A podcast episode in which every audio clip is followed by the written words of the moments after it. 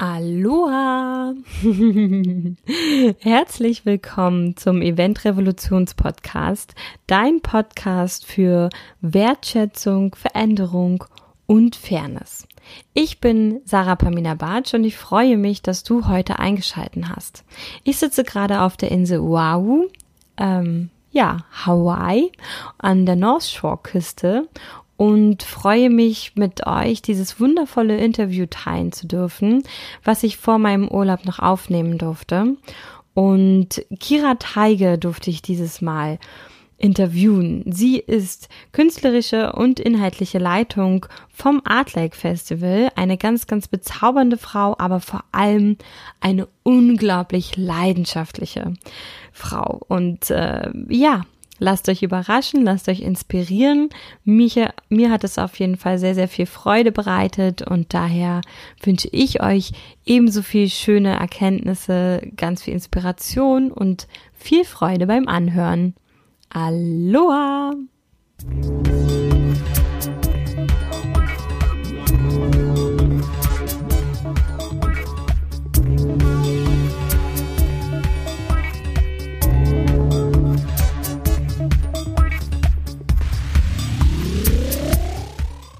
Freue mich ganz, ganz herzlich, heute Kira bei mir begrüßen zu dürfen. Und sie sagt selber gleich ganz, ganz viel zu ihrer Person. Und äh, wir haben uns aber auf jeden Fall auf dem Future for Festival? Fest, nee, Future, Future of Festivals. Future, ja, Future of, of Festival, Festivals. genau. Ähm, Abend kennengelernt, wo sie auf der Bühne stand und ähm, berichtet hat über ähm, ihre Erfahrungen beim Art Lake Festival. Genau, es ging um 50-50 Booking, also Frauen äh, auf der Bühne. Also hauptsächlich ging es um Frauen auf der Bühne, aber so ein bisschen auch Frauen hinter der Bühne. Und ja. Genau, und vor allem ähm, hat mich äh, deine Bachelorarbeit, genau das Thema deiner Bachelorarbeit, aber halt vor allem deine Präsenz, ähm, alles, was du erzählt hast, hat sehr, sehr, sehr beeindruckt. Und da freue ich mich heute, ähm, gemeinsam mit allen Hörer und Hörerinnen viel, viel mehr über dich zu erfahren. Und zunächst würde ich einfach erstmal gerne fragen, wie bist du überhaupt ähm, in der Festivalbranche gelandet oder wie ist so dein Beginn sozusagen gewesen? Ja, ähm, ja, tatsächlich bin ich äh, damals, also klar, ich bin schon immer Musik und, und ähm, ja, diese ganze Feiern gehen und dieses Erlebnis, ähm, ob im Club oder auf Festivals, fand ich schon immer interessant. Und dann war es tatsächlich schon auf meinem ersten Festival, ähm, wo ich war. Da, ähm, das hatte ich meinem damaligen Freund, hatte ich das zum Geburtstag geschenkt. Und dann waren wir da zusammen mit noch einem Freund von ihm und ähm, dann bin ich irgendwie auf eine andere Bühne gegangen, weil die mich mehr interessiert hat als die, äh, wo die dann hin wollten. Und ähm, naja, irgendwie habe ich mich dann da in die erste Reihe vorgekämpft. Und ähm, dann waren da so zwei auf der Bühne, die dann irgendwie mir mit Handzeichen gesagt haben, ich könnte doch irgendwie Backstage kommen. Und dann dachte ich mir so, nee, also das glaube ich nicht. Und habe dem irgendwie dem Braten noch nicht so ganz vertraut. Und äh, naja, und dann waren aber die DJs fertig und dann habe ich es doch tatsächlich mal versucht. Und ähm, ja, irgendwie äh, habe ich dann doch ein Backstage-Bändchen bekommen. Und ähm, ja, dann war ich da und dann habe ich äh, da noch jemanden kennengelernt, der tatsächlich vorher auf der Hauptbühne gespielt hat. Und irgendwie haben wir den ganzen Abend und den ganzen, die ganze Nacht verbracht und ähm, haben äh, ja haben super viele spannende Sachen irgendwie erfahren. Und ab dann war so irgendwie, oh, ich möchte auch irgendwie äh, was hinter der Bühne oder sozusagen mit zu diesem ganzen Teil dazu beitragen. Und mhm. ja, so ist äh, eigentlich damals schon mit, was war das, 16 glaube ich, 16, 17 ist damals äh, die Idee dann geboren, dass ich ähm, gern Eventmanagement machen möchte. Ähm, Genau, und dann bin ich, äh, ja, habe ich mein Abi fertig gemacht, auch in Hessen, und dann bin ich nach Australien gegangen für ein Jahr habe da dann schon ähm, hab für iRock gearbeitet zwischenzeitlich. Also ich habe so ein Work and Travel Jahr gemacht, habe da für iRock gearbeitet, so die größte Eventfirma in Sydney. Ähm, habe da mein Praktikum gemacht und ähm, genau, von daher habe ich da immer schon so ein bisschen versucht, in die Richtung zu gehen. Und ähm, dann ging es in Richtung Studium und irgendwie wegen diesem ganzen, ich möchte gerne Eventmanagement machen, war irgendwie klar, dass ich nach Berlin gehen möchte, weil ich da so meine besten Chancen gesehen habe, sozusagen. Ähm, wenn ich, wenn ich da, wo dann. Und ähm, genau, dann bin ich nach Berlin gezogen und habe mich aber dann dafür entschieden, BWL zu studieren, ähm, weil zu der Zeit, als ich angefangen habe, gab es im Studium tatsächlich hauptsächlich privat Eventmanagement. Ich glaube, mittlerweile äh, gibt es das schon öfter auf öffentlichen Universitäten. Aber genau, damals gab es das noch nicht so wirklich und das Geld hatte ich auf jeden Fall nicht, um äh, ja, um mir ein äh, privates Studium zu leisten. Von daher habe ich mir dann überlegt, ich mache äh, BWL und mache irgendwie so mein äh, eigenes duales Studium und suche mir nebenbei einen Job, der irgendwie in die Richtung geht. Und dann ähm, ungefähr nach einem Jahr in Berlin ist dann irgendwie immer noch nichts passiert in die Richtung. Und das dachte ich mir so an einem Abend, bevor wir feiern gegangen sind mit Freunden. Naja, und dann bin ich in diesen Club und dann äh, habe ich Alex kennengelernt oder getroffen. Ich habe ihn wieder getroffen. Und ähm, ja, wusste, dass er ähm, bei Festivals arbeitet und habe ihn dann tatsächlich gefragt, ob er nicht noch Leute sucht. Äh, oder ob äh, ja, sie irgendwie noch Platz haben und Unterstützung brauchen. Und ja, seitdem bin ich nie wieder woanders gewesen. Ähm, habe dann genau da auch angefangen als Praktikantin und wie auch immer. Mhm. Und ähm, habe mich dann sozusagen ja immer weiter ins Team gearbeitet und bin jetzt fest angestellt.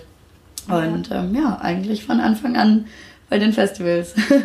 Wir haben gleich die Leidenschaft zum Beruf gemacht. Also genau. die Leidenschaft, die dann sozusagen mit 16 da einmal aufgekommen ist. Ja, ja. ja voll und cool. immer so vor hinterher allem, gewesen. Ja, vor allem halt auch diese ähm, Zufälle ne? oder Glücksmomente oder wie auch immer man sie nennt. Ja. Aber wenn man nicht so richtig weiter weiß, kommt irgendwo, dann öffnet sich eine Tür ja. und man denkt so, ja. yes, genau das hat Ja, vor allem das Witzigste ist, derjenige, mit dem den ich äh, da kennengelernt habe, ganz am Anfang, äh, hinter der Bühne sozusagen, mit dem ich da irgendwie ähm, ja, die Zeit verbracht habe, der kam dann raus, dass er der Bandkollege von Alex ist. Also äh, hat sich irgendwie dieser ganze Kreis geschlossen und ähm, Krass. ja.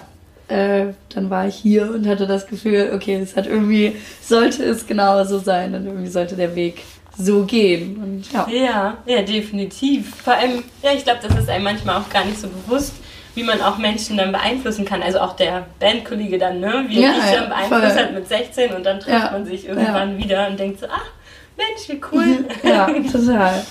Darf ich nochmal ganz kurz fragen, ähm, wann wollt, hast du nach dem Studium gesucht? Weil ich versuche auch immer so ein bisschen rauszubekommen, wann es eigentlich diese Studiengänge mal gab und so.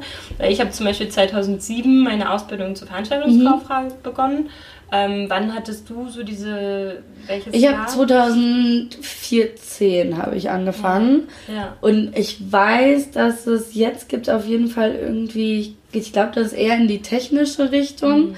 ähm, aber da gibt es auf jeden Fall in Gießen Studiengang. Ähm, ich meine hier in Berlin an der, ich will nicht lügen, ich meine an der Beuth, aber ich bin mir nicht ganz mhm. Aber ähm, da muss man auf jeden Fall nochmal gucken. Es gibt auf jeden Fall mittlerweile in Berlin welche und ich weiß, dass da in Gießen auch auf jeden Fall welche gibt.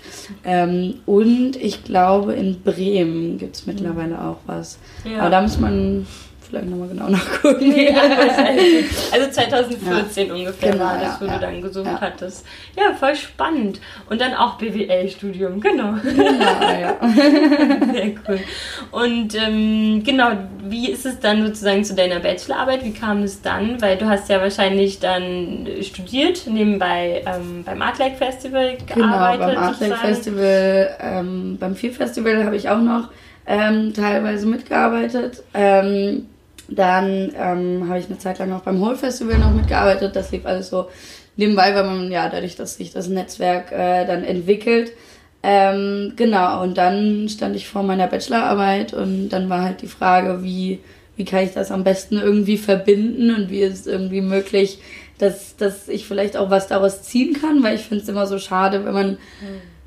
dann so viel Zeit mit einer Arbeit verbringt und das ja auch irgendwie seine Abschlussarbeit ist von dem Ganzen und wenn die dann irgendwie am Ende nur irgendwo rumsteht und so gar nichts bringt oder irgendein, ja, irgendwie hatte ich so die Hoffnung, dass vielleicht irgendwie daraus dann noch was weiter entstehen kann oder weitere äh, Schritte entstehen können. Und dann, ähm, ja, habe ich so überlegt, was kann man denn vielleicht verbinden zwischen BBL und den Festivals. Also am Ende ist ja schon auch ein Festival wenn man es ganz kapitalistisch sehen möchte, ist natürlich auch irgendwie ein Produkt, was, äh, was, was auf dem Festivalmarkt ist ja genauso ein Markt.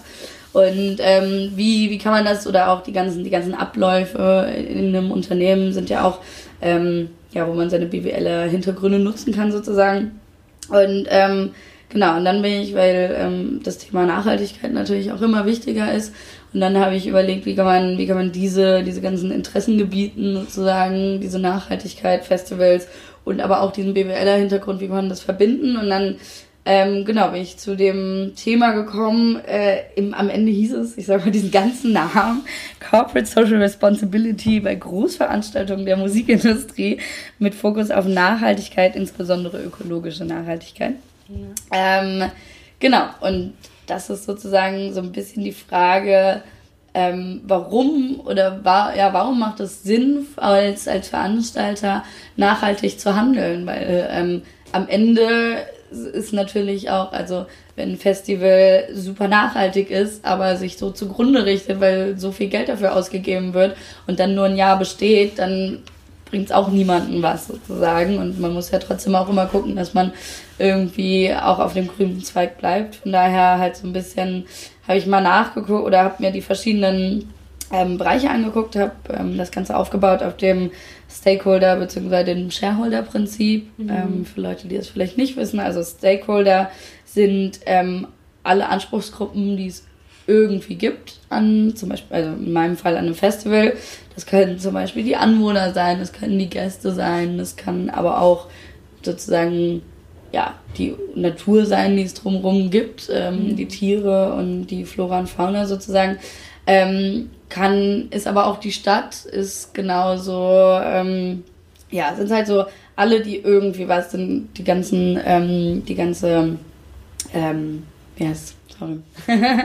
die ganze, nee, genau, ja, die ganzen, die, ähm, die ganzen Zulieferer, die man hat, äh, mit denen man ja arbeitet, dann die Foodstände, wie auch immer, die ganzen Akteure, die irgendwie was mit dem Festival zu tun haben. Ja. Und die Shareholder sind in einer Kapitalgesellschaft, sind das halt die Leute, die Anteile an einem Unternehmen haben. Und wenn, wenn es nach dem Prinzip geht, dann ist der, das Ziel von dem, von dem Unternehmen eigentlich nur, dass man möglichst viel ausschüttet.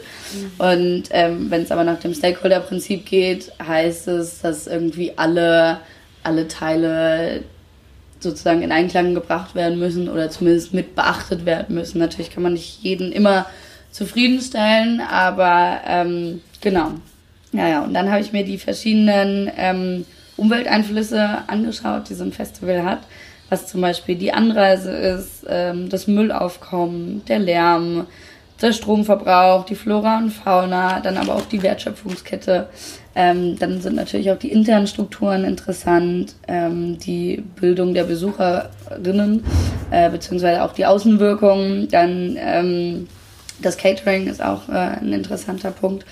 Und ähm, genau, und habe daran geguckt, wie wirkt sich das auf die verschiedenen Anspruchsgruppen aus. Hm. Und ähm, ja, zu, zu, welchem Fazit bist du dann am Ende gekommen? Ähm, Lohnt es sich wirtschaftlich oder ähm, sollte man das verfolgen? Also, weil da gibt es ja große Diskussionen ne? Mhm. in der Festivalbranche oder generell in der Eventbranche, dass man ja immer sagt, nee, nachhaltig ist so teuer, äh, macht doch keinen Sinn, wir produzieren halt nun mal Müll. Ne? Und ja. äh, auch von Festivals kennen wir das ja, glaube ich, auch beide ja, da wird dann halt eben einfach viel Müll auch zurückgelassen, je nachdem, wo, auf welchem Festival man halt ist, mal mehr und mal weniger. Ne? Es gibt auch welche, wo es fast gar nicht Müll gibt, ne? wo man auch so denkt, wow, was passiert hier eigentlich anders? Ähm, ja, zu was für einem Fazit bist du gekommen? Ähm, genau, ja, also natürlich ist ein Festival nie nachhaltig oder also Nee, eigentlich nicht. Nee. Weil es erstmal ein Event nach, ist, was genau, man ja in der Natur einfach so dahinsetzt. Genau, weil ja eigentlich, genau, der die Grundgedanke ja. meistens ist, man möchte irgendwo hin, wo am besten vorher gar nichts war. Ähm, zudem müssen die Leute dahin gebracht werden, die Künstlerinnen müssen dahin gebracht werden und so weiter und so fort. Von daher wird es ja niemals nachhaltig sein und oft, in den meisten Fällen, hast du recht, ist meistens schon die nachhaltigere Variante, ähm, ja, wie meistens teurer oder deshalb, oder das habe ich auch rausgefunden, dass oft die Implementierung daran scheitert, dass es ähm, eben zu teuer ist. Ähm, aber was zum Beispiel ein interessanter Punkt ist, dass die ähm, Leute, die in der Umgebung wohnen, können eine Verbotsverfügung verhängen über die Stadt, wenn sie merken, dass da riesige Müllberge sind und das Festival ähm, ja, sich überhaupt nicht drum kümmert, wie der, wie das Gelände danach aussieht oder auch während der Veranstaltung. Von daher ist es auch super, super wichtig, die, also klar einmal deshalb darauf zu achten, aber auch ähm, die Umgebung einfach mit einzubinden, ob das jetzt durch eine Wertschöpfungskette ist, die regional ähm, aufgebaut wird, oder aber auch, dass ähm, zum Beispiel der Lärm ist eine ganz andere, also Lärm ist ja so ein sehr, sehr subjektives Gefühl. Und wenn dann da jemand ist, der irgendwie, zum Beispiel, wir laden alle Leute oder alle ähm, Anwohner in der Gegend laden wir mal ein, die, sind, die dürfen umsonst aufs Festivalgelände kommen, äh, müssen nur ihren Ausweis vorzeigen. Dann ist dann natürlich nochmal eine ganz andere Verbindung da. Oder wir machen zum Beispiel auch ähm, vorher mal eine Geländebegehung, wo auch jeder herzlich eingeladen ist, der im Umkreis wohnt, um einfach nochmal zu zeigen, wer wir sind, was wir machen, dass wir ähm, ja auch interessiert darin sind, irgendwie Gemeinschaftsprojekte ähm, zu fördern. Wir haben beim Artleg hatten wir zum Beispiel dieses Jahr auch äh, mit der offenen Gesellschaft ein Projekt, was vorher auch auf dem Marktplatz stattgefunden hat in Finsterwalde, ähm, um so ein bisschen die Gedanken und Hoffnungen und Wünsche an eine offene Gesellschaft aus dem Ort auch mit auf unser Festival zu nehmen und dort weiter zu diskutieren. Ähm, von daher ist es so unfassbar wichtig, sich da einzubinden und nicht nur als ja, externe ähm, da gesehen zu werden. Ähm, außerdem gibt es halt so zwei Bereiche, würde ich mal sagen. Die eine Sache, die man gemeinsam mit den Besucherinnen nur umsetzen kann. Sowas wie eine Anreise, wie kann man die Leute dazu bringen, dass sie vielleicht eben nicht ganz alleine mit ihrem Auto ähm, von sonst woher anreisen müssen, sondern stattdessen die öffentlichen Verkehrsmittel nehmen oder ähm, die Busliner, die wir zur Verfügung haben. Ähm, wie kann man oder wie kann man zumindest dazu helfen, dass die Leute nicht ganz alleine im Auto fahren, sondern irgendwie wenigstens zusammen sich das Auto, ähm, zusammen das Auto nutzen und am besten zu viert in einem Auto sind.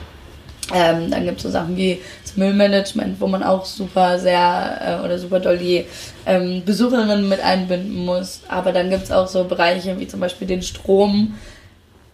Da interessiert es den Besucherinnen am Ende nicht wirklich, ob das jetzt Solarstrom ist oder nicht, wenn dann plötzlich die äh, Bühne ausfällt, weil die Sonne gerade nicht scheint, dann sind trotzdem alle beleidigt. Oder? Also, ja, was ich meine, ist dann so ein ähm, da, ja, ist ja, interessiert es dem Besucher, egal wie nachhaltig, im ersten Moment schon eher, ob, äh, ob die Musik mhm. läuft oder nicht und wird wahrscheinlich nicht unbedingt ähm, nachsichtig sein, wenn es heißt, okay, wir benutzen nur Solarstrom, aber leider reichen, äh, reichen die Speicherkapazitäten noch nicht aus, um 24 Stunden eine Bühne zu betreiben. Deshalb gibt es jetzt leider keine Musik. Von daher sind das immer so Sachen, wo man, also klar, es gibt, es gibt auch Feststrom, was wir zum Beispiel viel nutzen, aber das sind so Dinge, die halt im Hintergrund laufen müssen ähm, oder wo man sich im Hintergrund dazu entscheidet, die nicht unbedingt mit, dem, mit den Besucherinnen umsetzbar sind. Genauso eine Sache ist zum Beispiel auch Ökotoiletten, also ob man sich für Ökotoiletten entscheidet über Dick oder über, äh, für Dixie-Toiletten. Da ist aber das Ding, dass im Moment auf dem Toilettenmarkt sozusagen ähm, gibt es noch gar nicht genug, ähm, genug Firmen, um ähm, so ein großes Festival wie zum Beispiel das viel komplett auszustatten.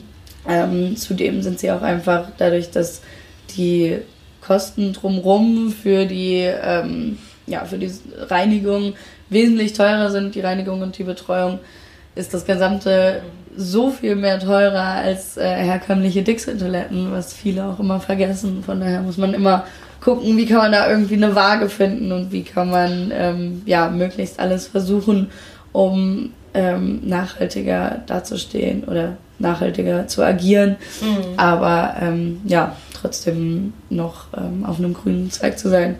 Ähm, und dann ist noch so eine Sache mit zum Beispiel bei manchen Sachen gibt es auch noch keine perfekte Lösung, wie zum Beispiel den Schottgläsern.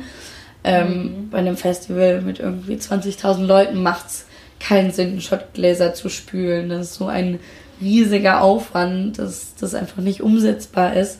Ähm, und es gibt ja mittlerweile diese PLA, PLA heißt es glaube ich, die, ähm, dieses nachhaltige Plastik.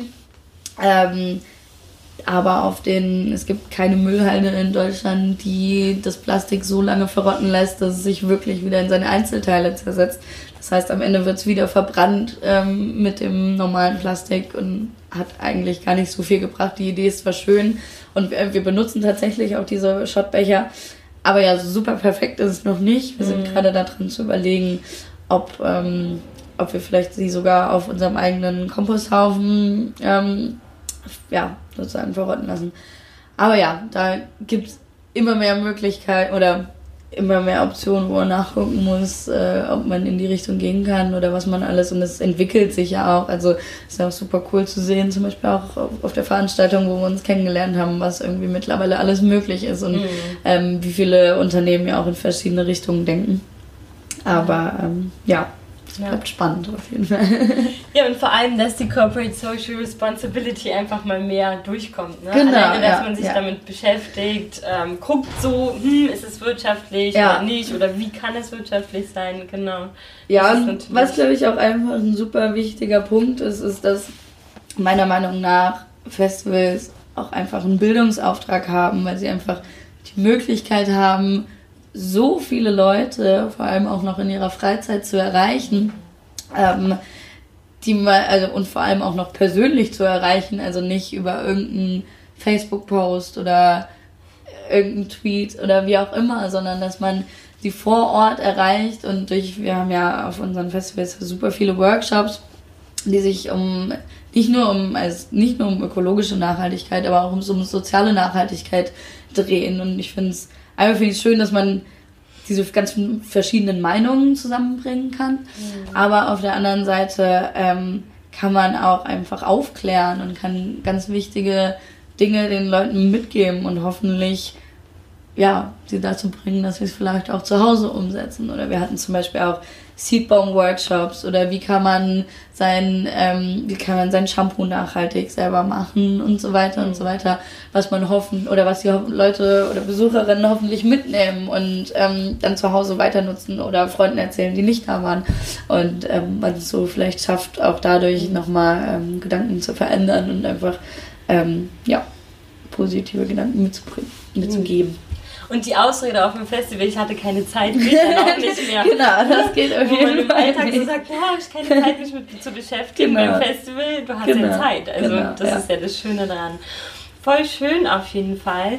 Und ähm, was mir auch nochmal eingefallen ist, was ja auch super, super spannend war, weswegen ähm, ich äh, dich auch interviewen wollte, ist, wie ist es denn so? Also wahrscheinlich bist du auch eine der wenigen Frauen, oder in deinem Team? Oder nee, wie viele tatsächlich. seid ihr eigentlich? Nee, also wie ist euer Team so aufgebaut? Ja, warte, ich muss mal nachrechnen. Ja. Warte, eins, zwei, drei, vier, fünf,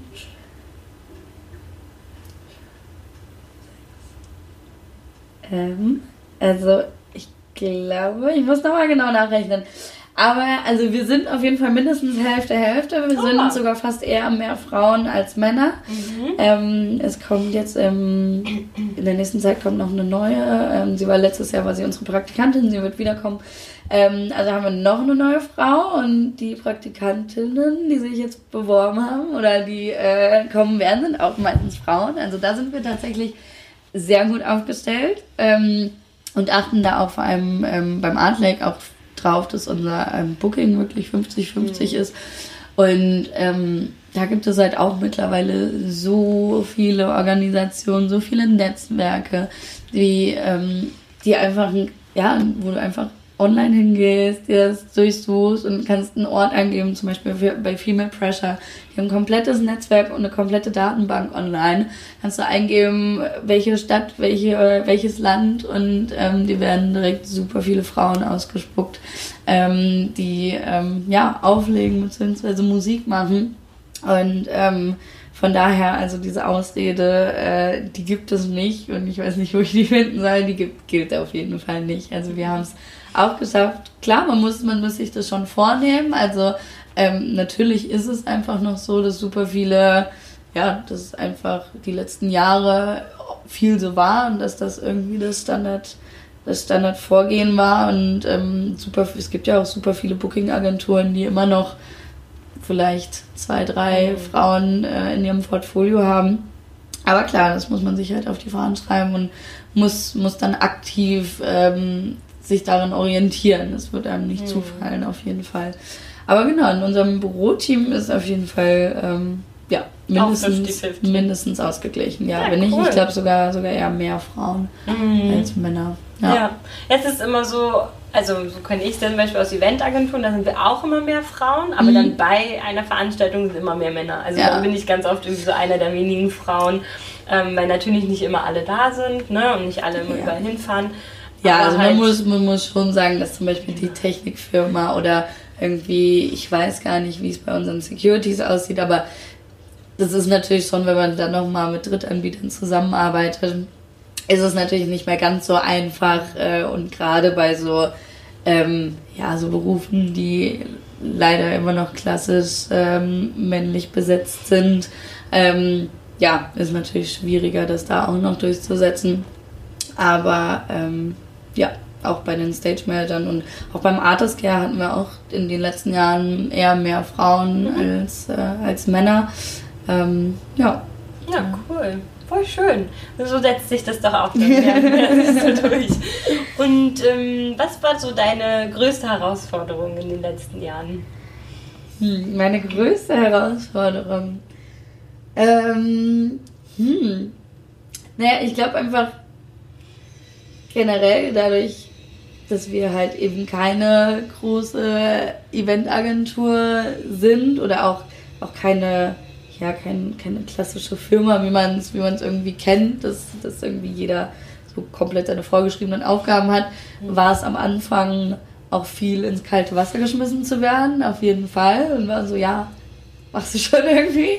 Ähm, aber weil ich auch das Schöne daran finde, weil man so einfach seinen eigenen Stil mhm. entwickelt und seinen eigenen Stil mit stressigen Situationen umzugehen oder auch in schwierigen Situationen zu schlichten oder da zu reagieren. Von daher, und ich finde, man lernt sogar auch mehr dadurch, wenn man so ins kalte Wasser geschmissen wird und ähm, dann, ja, lernen muss zu schwimmen, als wenn man die ganze Zeit alles vorgebetet bekommt, wie es zu laufen hat. Und ähm, so kann man halt auch selber einfach viel kreativer werden, kann selber eigene Ideen einbringen, was ich auch super ähm, sehr schätze ähm, weil ja, man die verrücktesten Ideen äh, umsetzen kann, ähm, wenn man sich drum kümmert. Und ähm, ja, von daher, ich glaube, das waren eigentlich die größten Herausforderungen, beziehungsweise jetzt ähm, ja, habe ich die künstlerische Leitung für das Adlib übernommen und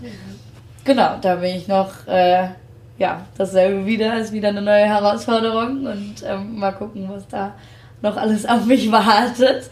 Ähm, aber genau, ich glaube, wir sind haben ein cooles Team jetzt äh, zusammen und freue mich auf jeden Fall drauf, das mit denen umzusetzen. Und ähm, ja, ich glaube, das wird, wird auf jeden Fall gut. Definitiv.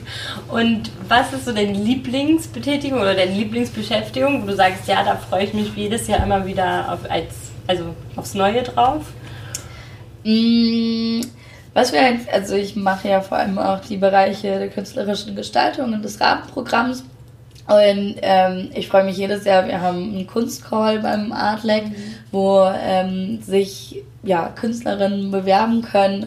Und da freue ich mich eigentlich jedes Jahr drauf, ähm, zu sehen, was es alles für tolle Ideen gibt und was für, für verrückte, ja, auch für verrückte Ideen gibt und ähm, was, was alles möglich ist oder was, die Leute sich auch ausdenken. Weil wir haben zum Beispiel, ähm, wir haben jetzt seit letztem Jahr haben wir ein Festivalthema jedes Jahr und ähm, dieses Jahr ist es Act Wow mhm. beim Art Lake. Und ähm, die Idee ist auch so ein bisschen von dem Kunstcall, dass die ähm, Künstlerinnen sich sozusagen ihre Sichtweise auf das Motto verdeutlichen sollen oder sich zumindest Gedanken dazu machen sollen.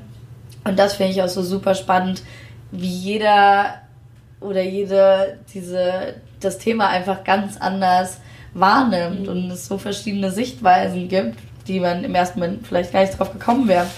Und von daher finde ich es schön, einfach diese Vielfalt zusammenzubringen und ähm, vor allem auch diese künstlerische Vielfalt und dadurch einfach so einen Ort vom Austausch zu, zu kreieren und, ähm, und worauf ich mich auch immer sehr freue, ist so der letzte Rundgang kurz bevor die Tore aufgehen sozusagen. Nochmal so ein, ein Gang, wo auch viele Projekte, die auch bis zur letzten Sekunde ähm, noch bearbeitet werden müssen sozusagen und aufgebaut werden muss und jeder, jeder baut und bastelt und kreiert bis zur letzten Sekunde. Und wenn man dann ähm, kurz bevor es losgeht noch einmal eine Runde macht und sieht, okay, es hat doch noch alles geklappt und ähm, ja, sich dann darauf freuen kann. Klar, die nächsten Tage werden dann auch immer noch mal stressiger. es ist nicht so, dass dann äh, Urlaub ist. Aber ähm, genau, wenn man sozusagen kurz bevor die Tore aufgehen und man dann ja das Strahlen und die Freude der Besucherinnen ähm, sieht, die dann äh, das Festivalgelände stürmen. hm, ja, das kann ich sehr, sehr gut nachvollziehen, definitiv. Hm, was würdest du gerne der Festivalbranche oder generell allen Menschen, die ähm, für Veranstaltungen, Festivals, was auch immer, Events, wie auch immer jeder das nennen mag, ähm, die dafür arbeiten, was würdest du denen am liebsten mitgeben, mit auf den Weg geben? Mm, ja, dadurch, dass ich ja ähm, meinen Job sozusagen auch ähm, einfach dadurch bekommen habe, dass ich einfach offen Leute angesprochen habe, ähm, würde ich das super gerne, vor allem auch den Frauen, weil ich, ich kenne es ja von mir selber manchmal, ähm, oder habe ich zumindest das Gefühl, dass vor allem auch Frauen da manchmal ein bisschen zurückhaltender sind und sich vielleicht im ersten Moment gar nicht so sehr trauen. Und ich glaube, das ist einfach unfassbar wichtig, immer die Leute anquatschen, fragen und den Leuten Bescheid sagen. Es kann dir ja auch keiner von der Nase ablesen, was du gerne machen möchtest. Und ähm, wenn du dann einfach irgendwie, wenn du die Chance hast oder gerade jemanden kennenlernst, meistens kennt immer irgendjemand irgendjemanden, der doch irgendwie was damit zu tun hat, wo du hin möchtest. Von daher ist es, glaube ich, unfassbar wichtig, offen zu sein und immer ähm, ja, Leute anzusprechen und auch nicht aufzugeben oder sich irgendwie einzureden, ach, das kann ich sowieso nicht oder ich habe ja gar nicht die Ausbildung dafür oder wie auch immer. Meiner Meinung nach, klar, ich habe studiert, aber trotzdem ist meiner Meinung nach gerade auch in der Eventszene wesentlich wichtiger, wie man vor allem mit Stress umgehen kann, wie viel Erfahrung man in dem Job hat, wie man auch mit anderen Menschen umgehen kann und die Kombination dann auch noch im Stress, wie man äh, da kommuniziert, dass man da strukturiert arbeitet und das kann man meiner Meinung nach nicht, nicht unbedingt in der Ausbildung oder im Studium lernen. Klar ist es super gut, eine Grundlage zu haben und auch wichtig, eine Grundlage zu haben.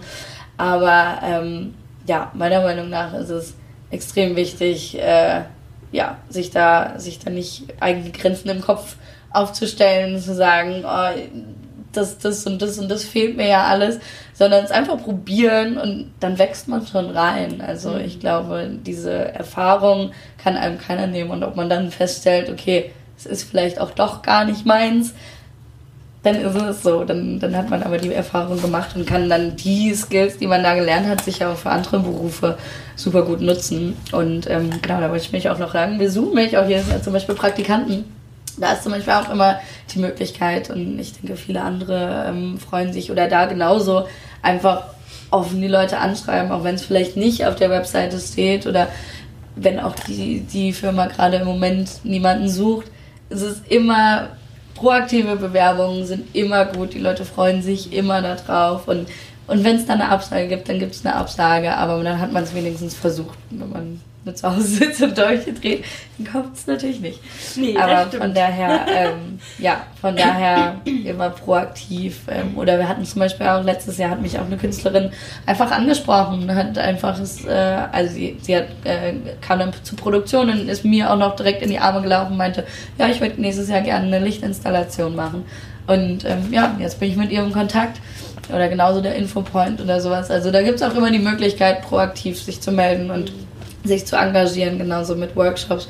Wir freuen uns immer über ähm, Menschen, die Workshops halten wollen oder Performances das machen wollen und äh, ja, ihre Kunst nach außen bringen wollen. Mhm.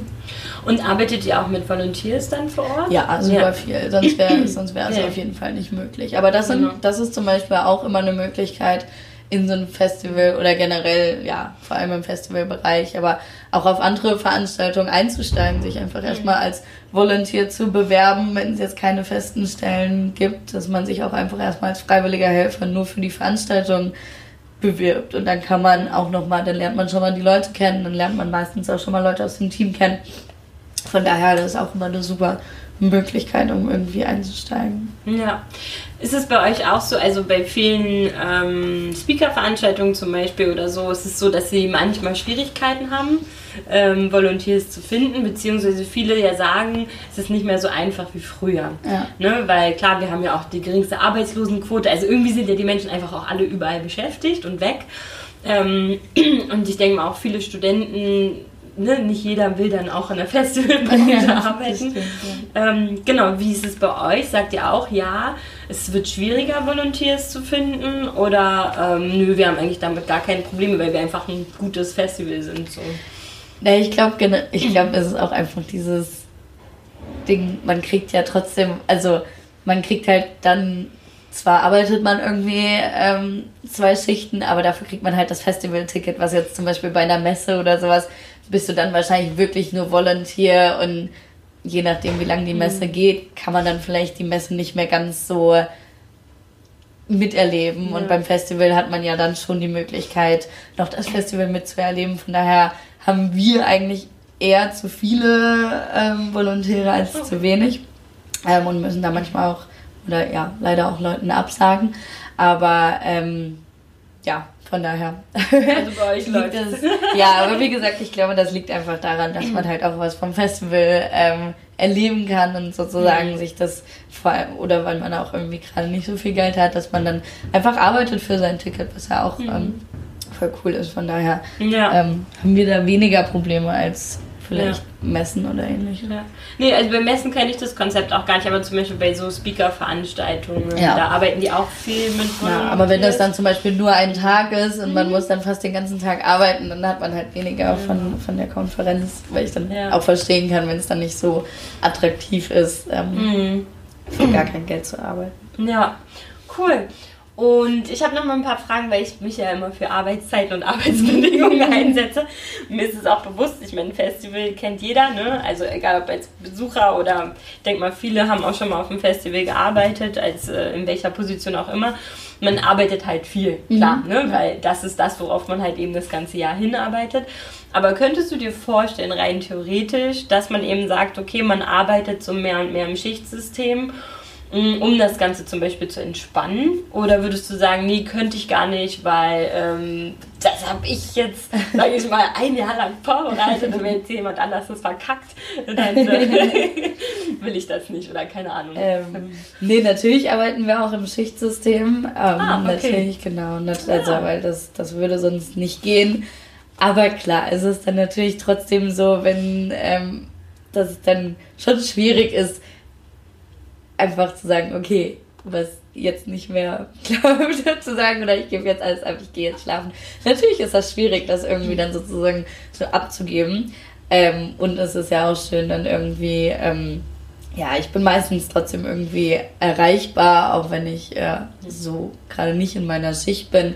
Ähm, und unterstütze, wo ich kann, auch wenn ich das nicht unbedingt müsste, weil äh, andere Leute dann gerade in der Schicht sind.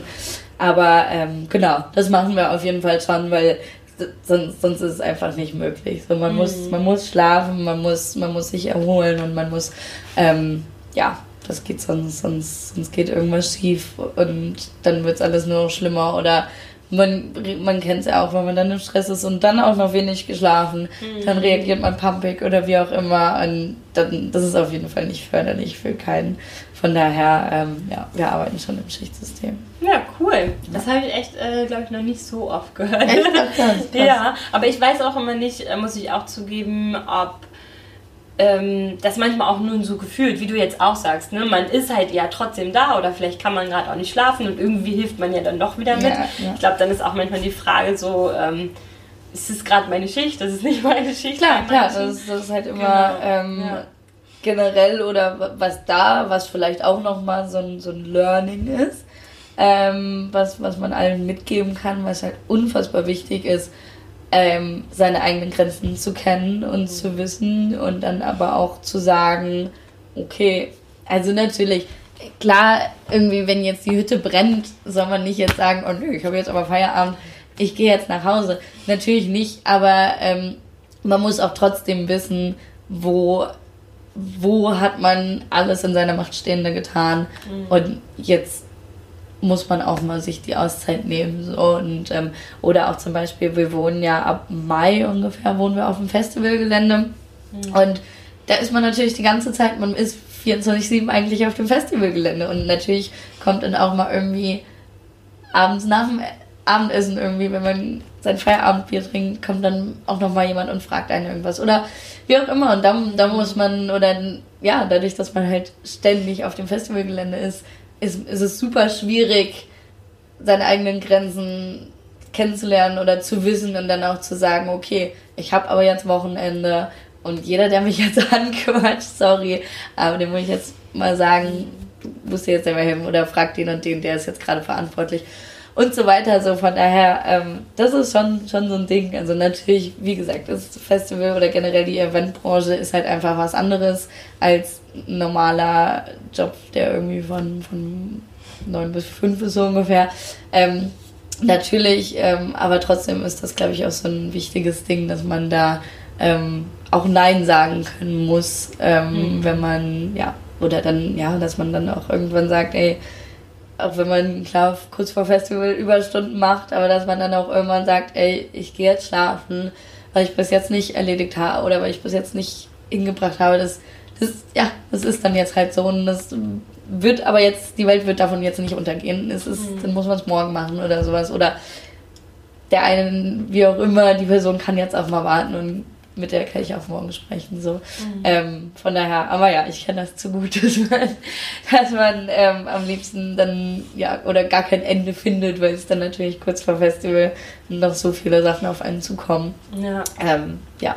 Das ist auch sowas wie, was, wie mit dem Stress, ne? Also das ist so Learning by Doing, weil das muss ich zum Beispiel auch sagen, so Grenzen setzen und alles, also das lernen wir ja nicht in der Schule, das lernen mhm. wir nicht im, im, ja, genau, in der Ausbildung oder Uni ja. oder was auch immer. Das ist äh, vor allem, finde ich, auch ähm, bei Events immer so der Punkt, ja, da ist jeder total anders. Ne? Der eine setzt richtig krass Grenzen, ja. der andere ist so, naja, und der dritte irgendwie so, yeah, Leidenschaft pur, ich brenne mich aus und ja, ja, ohne ja. es zu merken, genau. Ja, genau, ja, ja. Ja, nee, cool, aber ich finde es super, dass ihr im Schichtsystem arbeitet, weil vor allem ihr seid dann ja anderthalb Monate oder wie lange seid ihr dann vor Ort?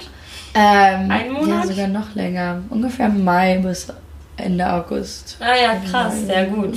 August, ja. ja. Ja, ja, Also da braucht man halt definitiv auch Grenzen und Schichten und. Genau, also ja, ja da ähm, ist es halt schon normale Arbeitszeiten, sag ich mal. Also halt die acht Stunden am Tag, die man halt arbeitet. Klar ist es halt bei mir zum Beispiel so, dass viele Kollektive auch am Wochenende kommen oder ähm, ja, oder erst abends ankommen wie auch immer, sind natürlich schon ganz andere Arbeitszeiten, die ich mir dann aber auch ähm, später dann freinehmen kann, sind dann halt mhm. Überstunden. Aber ähm, genau. Ja. Cool, sehr cool. Mal was Positives zu, zu berichten. Ähm, genau. Zu guter Letzt äh, frage ich immer zwei letzte Fragen, die mhm. mir selber ähm, genau, die, die eine habe ich ja schon gefragt, genau, mit der Herausforderung. Mann. Ja. Es ist nämlich so ein schöner Ausblick. Ich muss auf jeden Fall noch ein Foto ja, damit, damit jeder weiß, wir sitzen hier gerade in der alten Münze, genau. wo auch unser Büro ist und äh, gucken hier auf die Spree, ähm, haben einen wunderschönen Ausblick in fast schon eine Natur von Berlin. Sieht fast so aus, als wären wir in der Natur, nicht in der Großstadt. es kommt zumindest nicht so rüber, als wäre da vorne die vierspurige Straße. Das stimmt, ja. ja. Es wird immer dunkler. Ja, das, das äh, stimmt, sieht echt ja. schön aus. Mm, genau, und die zweitletzte Frage dann sozusagen mhm. ist immer, ähm, was ist dein Lieblingszitat? Ja, ja, tatsächlich ähm, habe ich, also ich habe lange über diese Frage nachgedacht, aber mir ist irgendwie nicht so ein mir ist nicht so ein, so ein, so ein Leitspruch sozusagen eingefallen, der mir irgendwie, der mich leitet oder der, ähm, ja, der, der, den ich irgendwie weitergeben könnte. Mhm. Ähm, aber was ich überlegt habe, ähm, dass ich vielleicht auch einfach ja, nochmal ähm, meine Faszination an dem, an dem Beruf nochmal äh, zusammenfassen sozusagen, ähm, was, was mich daran begeistert. Ähm, genau, einmal finde ich es halt toll oder vor allem, das bezieht sich halt vor allem auf die Festivals, ähm, dass man einen Ort schafft, wo, also einen Safe Space, wo alle gleich sind und wo alle sich ausleben können und auch so ein bisschen sozusagen Freizeit vom Alltag nehmen können und wirklich mal raus, rauskommen können, vielleicht auch aus ihren Rollen, wie auch immer durch Job oder ich weiß es nicht, wo man sich zum Beispiel nicht so kleiden kann, wie man es in der Freizeit vielleicht gerne machen möchte oder wo man dann äh, irgendwie schicker angezogen sein muss und dass man da ausbrechen kann und ähm, ja, jeder gleich ist und dass man da so eine Plattform schafft ähm, für die verschiedenen künstlerischen ähm, Positionen und auch Anregungen und ähm, das ist, dass man es schafft, so einen gesellschaftlichen Diskurs ähm, stattfinden zu lassen, fernab der, der ja, Strukturen, die so, so in der Gesellschaft bestehen. Ähm, da ist noch so ein, so ein Wunsch oder vielleicht auch eine Herausforderung, ähm, dass ich noch nicht weiß, wie man, wie man das vielleicht noch nachhaltiger gestalten kann, da, äh, gestalten kann, in dem Sinne, dass man vielleicht auch nochmal die Ergebnisse der Workshops irgendwie online stellt, in irgendeinem Blog oder irgendwie sowas. So, da bin ich noch dran am überlegen, wie man das, das vielleicht noch sogar für die nächsten oder für Leute, die auch gar nicht, vielleicht gar nicht vor Ort waren auf dem Festival, dass die zum Beispiel auch Inhalte darum oder Gedanken und Ideen, dass die vielleicht auch weitergesponnen werden oder dass man vielleicht irgendeine Plattform schafft, dass Leute sich danach connecten können, die zum Beispiel auf dem Festival eine coole Idee hatten oder die mhm. zu dem Workshop eine tolle Idee hatten. Irgendwie so, das finde ich eigentlich noch schön, wenn man das noch, noch gezielter schafft, ähm, danach ja weiter in die normalen, normalen, in Anführungszeichen, Leben wieder mit einzu, einzubinden. Und, ähm, und was ich immer toll fand, dass, dass ich irgendwie so von Anfang an immer das Gefühl hatte, nichts scheint unmöglich. Also so von den verrücktesten Ideen von, wir bauen jetzt hier, wir haben dieses Jahr, haben wir aus einem riesigen Schiffscontainer einen Pool gebaut, der dann auch beheizt war. Und das ist so, das, am Anfang steht man da und denkt sich, oh Gott, wie soll denn aus diesem riesigen, schäbigen Container irgendwie ein schöner Pool werden? Und ja, das finde ich immer so toll. Und da ist auch diese, die riesigen Gerätschaften, die wir da haben und dass Container versetzt werden und ja, aufeinander gebaut werden oder auch aus alten Sachen irgendwie plötzlich komplett neue Konstrukte entstehen. Und ähm, ja, das hat mich irgendwie auch immer so fasziniert und dass man zumindest bei uns auch jede, jede Idee, egal wie verrückt sie ist, zumindest man vorschlagen konnte. Und ähm, ja, dann geguckt hat, wie kann man die möglich machen. Klar, alles hat seine Grenzen an irgendeinem Punkt. Aber trotzdem ähm, von irgendwie, ja, letztes Jahr hatten wir ähm, war beim Vier Festival so ein riesiger, ähm, unten am Strand ein riesiger, so eine Art Sonnentempel, war auch aus, wie viele waren es insgesamt? Fünf verschiedenen Containern aufeinander gestapelt und wie auch immer. Und das finde ich immer so toll und was ich auch schön finde, dass für, teilweise haben wir Kollektive, wo auch Leute dabei sind. Da sind ein paar Leute dabei, die haben ihr ganzes Leben noch nichts anderes gemacht als außer bauen. Und dann gibt es ein paar, die haben noch nie eine Stichsäge in der Hand gehabt. Und dass dann so sich die Leute das gegenseitig beibringen und unterstützen und am Ende auch welche, die vorher noch nie irgendwas mit Bauen zu tun hatten, plötzlich Podeste bauen. Und ähm, von daher finde ich das auch cool, dass auch während der oder während dem ganzen Aufbau auch immer so ein Prozess ist vom gegenseitigen voneinander lernen und jeder bringt irgendwie das mit, was er oder sie gut kann und ähm, bringt das mit oder bereichert dadurch das Festival. Und ähm, ja, dass man so es auch schafft, verschiedene Kulturen und Standpunkte zusammenzubringen. Und ähm, ja, ja. ja. Also ich ja. glaube, das ist ein viel, viel schöneres, viel besseres äh, Schlusszitat, sage ich mal jetzt ähm, ja, und daher vielen, vielen Dank auf jeden Fall für das Interview. Ja, sehr gerne. Ähm, ich wünsche dir ganz, ganz viel Erfolg auf der neuen Stufe, die du jetzt ja. sozusagen erreicht hast. Und habe mir aber gedacht, ich frage doch noch eine, eine letzte Frage. Wo siehst du dich denn in den nächsten zehn Jahren? Oha. Hast du dann ein eigenes Festival oder hast du so, dass du sagst, boah, nee, das weiß ich gar nicht. Ich glaube tatsächlich, ein eigenes Festival ist mir zu stressig. Echt? Oh, nee. Ah, wie cool, ist aber auch eine Aussage. Ah, ich weiß nicht. Klar. Wäre, glaube ich. Also, weil natürlich ist auch immer das Geld, was man dann da reinsteckt und äh, ja, die finanziellen ja, Gefahren sozusagen, die das Ganze auch birgt, weil man weiß nie, was in zehn Jahren mit dem eigenen Festival passiert. Ähm, nee, tatsächlich, ähm, weil ich das nicht. Ich hätte schon, ich hätte schon Lust an sich, mich irgendwann mal selbstständig zu machen. Aber wie genau das dann aussieht, ob ich dann auf verschiedenen Veranstaltungen arbeite oder doch irgendwas eigenes habe, ob es jetzt ein Festival ist, ich glaube eher nicht. Aber wer weiß, also ich bin selber super gespannt, was alles so noch auf mich zukommt. Ich äh, ja, habe ja noch ein paar Jahre vor mir. Ja. Von daher bin ich äh, da selber sehr gespannt, was noch alles passiert. Und vielleicht tut sich ja auch doch noch mal was auf, dass ähm, ja, man noch mal was ganz Neues kreiert oder noch mal irgendwie von ganz vorne anfängt. Von daher, ähm, ja, aber ich bin erstmal froh mit den Projekten, die wir machen. ähm, ja, bin, ähm, freue mich, die einfach in neue, in neue Ebenen zu heben. 你干